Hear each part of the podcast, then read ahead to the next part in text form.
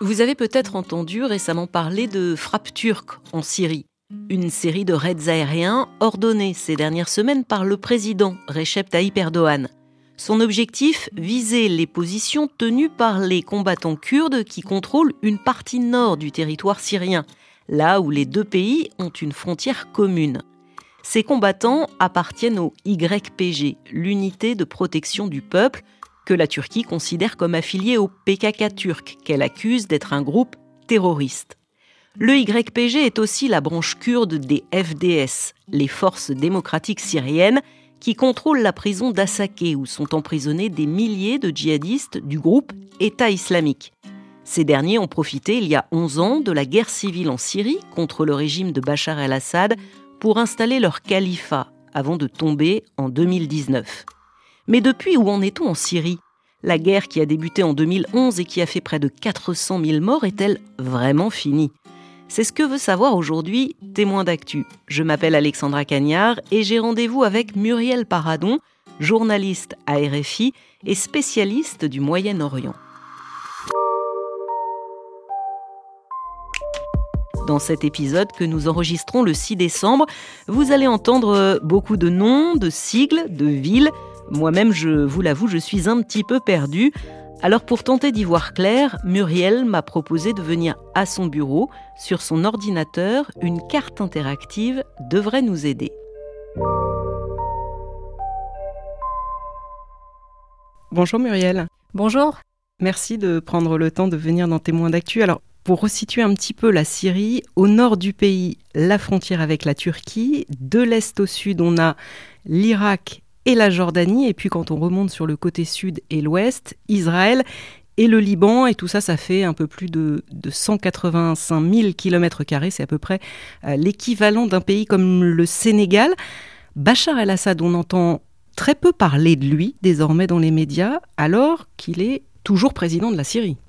Oui, toujours. Et puis il a été réélu en 2021, mais ça fait plus de 20 ans qu'il est à la tête de la Syrie, plus de 11 ans que ce conflit a commencé, mais aujourd'hui il s'en sort plutôt bien puisque il est toujours là, il a regagné une certaine euh, légitimité internationale, hein. il renoue avec des pays qui avaient pourtant rompu ses relations avec lui, euh, je pense aux Émirats notamment.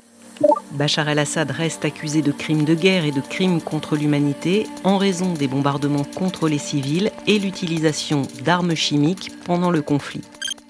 Il a regagné du territoire. Hein. C'est euh, le régime qui euh, détient aujourd'hui une grande partie du territoire euh, syrien grâce au soutien des Russes depuis 2015. Alors aujourd'hui, les forces du régime de Bachar el-Assad, elles contrôlent quelle portion du territoire? Alors les autorités euh, syriennes contrôlent à peu près 70%, euh, un trois quarts du territoire euh, syrien aujourd'hui. Bah, pour que tu comprennes bien, je t'ai sorti une, carte, Alexandra, parce qu'on comprend souvent mieux sur les cartes, qu'on a beaucoup utilisé, nous autres journalistes, au plus fort du conflit. ça s'appelle la Syria Live View Map. Pour la petite histoire, c'est une carte qui a été inventée par des Ukrainiens qui, pendant la guerre au Donbass en 2014, ont voulu donner une information un peu différente, un peu libre, avec de multiples sources.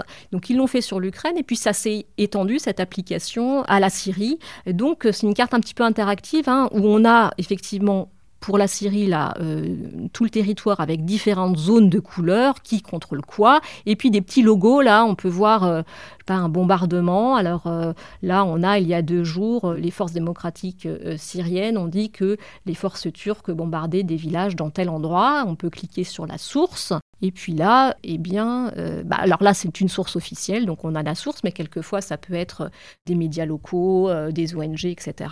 C'était euh, très utile hein, pour les journalistes au plus fort du conflit syrien pour s'informer. Bien sûr, ce sont des sources qu'il faut vérifier, mais ça donne une bonne idée d'où on en est au jour le jour. Alors justement, là, en rouge, c'est en gros tout ce qui appartient à Bachar el-Assad. on part du sud, hein, et puis on remonte petit à petit vers le nord, ça fait une grosse portion. Alors il y a aussi du jaune, du vert, du gris. Euh, allez, on, prend le vert.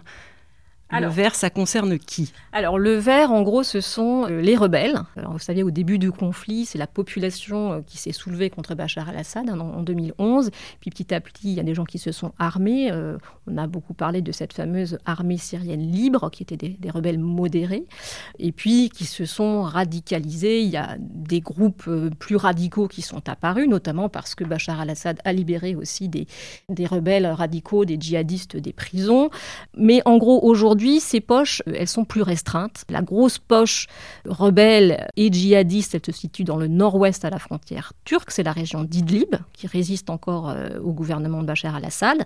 On a une zone rebelle plus modérée en bas au sud-est, où il y a une base américaine de la coalition euh, internationale anti-djihadiste qui se trouve dans, dans cette partie.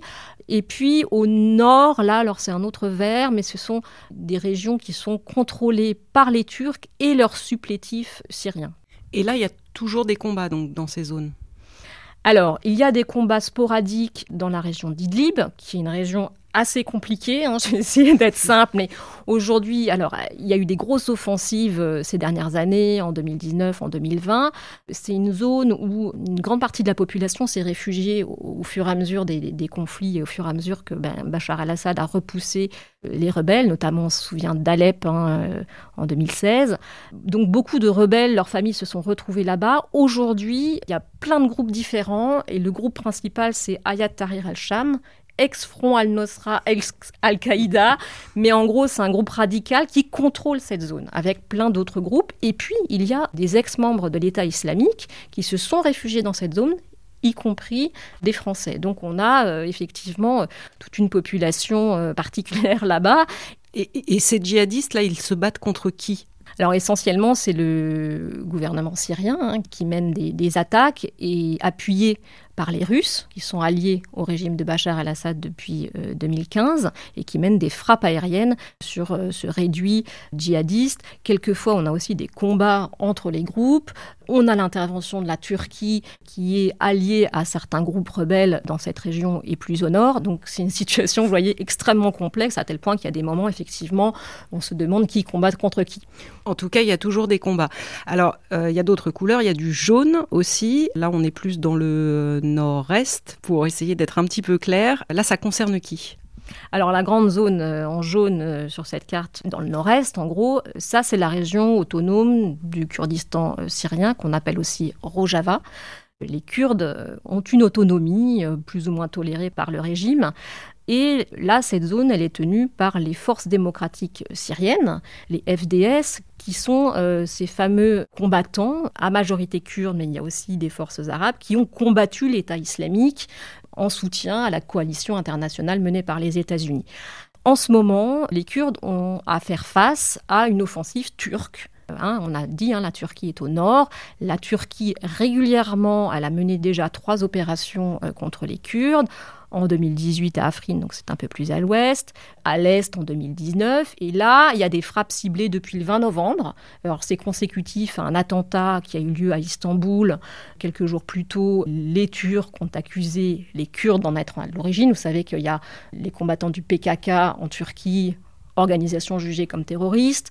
Les Turcs accusent également euh, les combattants kurdes d'être derrière ces attentats. Donc régulièrement, Recep Tayyip Erdogan, le président turc, mène euh, des attaques contre les Kurdes. C'est le cas en ce moment, euh, ce sont des attaques ciblées. Il menace de mener une opération de plus grande envergure, une invasion terrestre, et donc on attend, voilà pour toute la région Est, hein, qui est le, le Kurdistan syrien, le Rojava. J'avais prévenu, il y aurait beaucoup de noms, de sigles, de villes, et ça se confirme. Il y a aussi de toutes petites euh, poches grises dans la grosse zone rouge, donc celle qui appartient à Bachar el-Assad. Ces petites poches grises, ça représente quoi?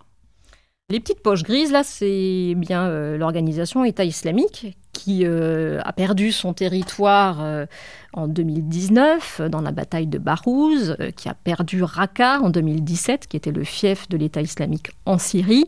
Mais il y a toujours des poches de l'État islamique, non seulement en zone gouvernementale, mais aussi autour de Raqqa, qui est en, zone kurde. Là, c'est pas indiqué sur la carte, mais on sait qu'ils sont présents un peu partout mènent des attaques contre des éléments du régime, mais également contre les Kurdes. Et puis, ce qui n'apparaît pas non plus sur la carte, c'est que des djihadistes sont enfermés dans des prisons ou dans des camps. Hein, et que la sécurité y est très fragile. Les Kurdes ne peuvent pas tout contrôler. On l'a vu en début d'année dans la prison euh, d'Al-Asake, des combattants de l'EI sont venus attaquer cette prison. Il y a eu des combats pendant une dizaine de jours, des émeutes, ça a été extrêmement violent, à tel point que on sait aujourd'hui qu'il y aurait des centaines euh, de djihadistes qui se seraient évadés. Il y a aussi le camp d'Alol, dont on parle assez souvent, 60 000 personnes, des Syriens, des Irakiens pour la plupart. Alors, ce sont des familles de djihadistes ou des déplacés tout simplement, mais on sait aussi qu'il y a des cellules très actives de l'État islamique. C'est un camp extrêmement violent où il y a effectivement des problèmes sécuritaires et des évasions euh, régulièrement. Donc l'État islamique, même s'il a perdu son chef très récemment, hein, Abu Hassan al-Hashimi Kourachi, qui a été tué dans le sud du pays, eh bien, l'État islamique est toujours là, il représente toujours une menace, alors différente, hein, on n'a plus d'État, on n'a plus de, de, de région, de territoire qui lui appartient, mais ce sont des attaques ici et là, et puis évidemment la présence, on le sait, dans d'autres pays du monde, donc euh, cette organisation est toujours présente.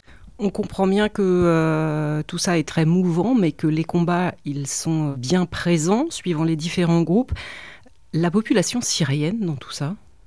Bah, la population syrienne, euh, c'est vrai qu'on a moins de nouvelles, notamment du côté gouvernemental, parce que tout simplement les journalistes ont énormément de mal à avoir des autorisations pour y aller. On sait que économiquement c'est extrêmement difficile parce que le, le, régime est soumis à des sanctions internationales, donc elle vit difficilement, notamment euh, à cause de l'inflation.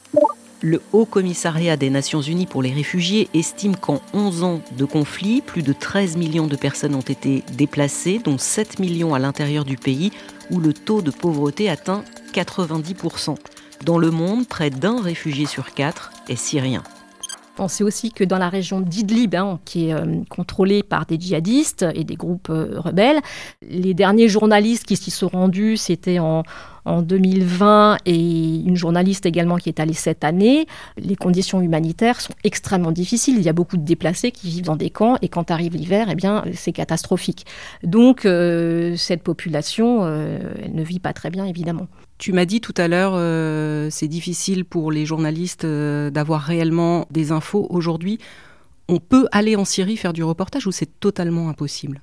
Alors c'est tout à fait possible, ça dépend dans quelle zone. Hein. Euh, encore une fois, alors, en zone gouvernementale, c'est très difficile d'avoir des visas. En zone rebelle, djihadiste, Idlib, c'est très compliqué d'avoir des autorisations. La seule zone qui est accessible, c'est celle du Kurdistan. On passe par le Kurdistan irakien pour aller au Kurdistan syrien. Alors il faut quand même beaucoup d'autorisation, mais euh, c'est beaucoup de paperasserie. Au final, on y arrive.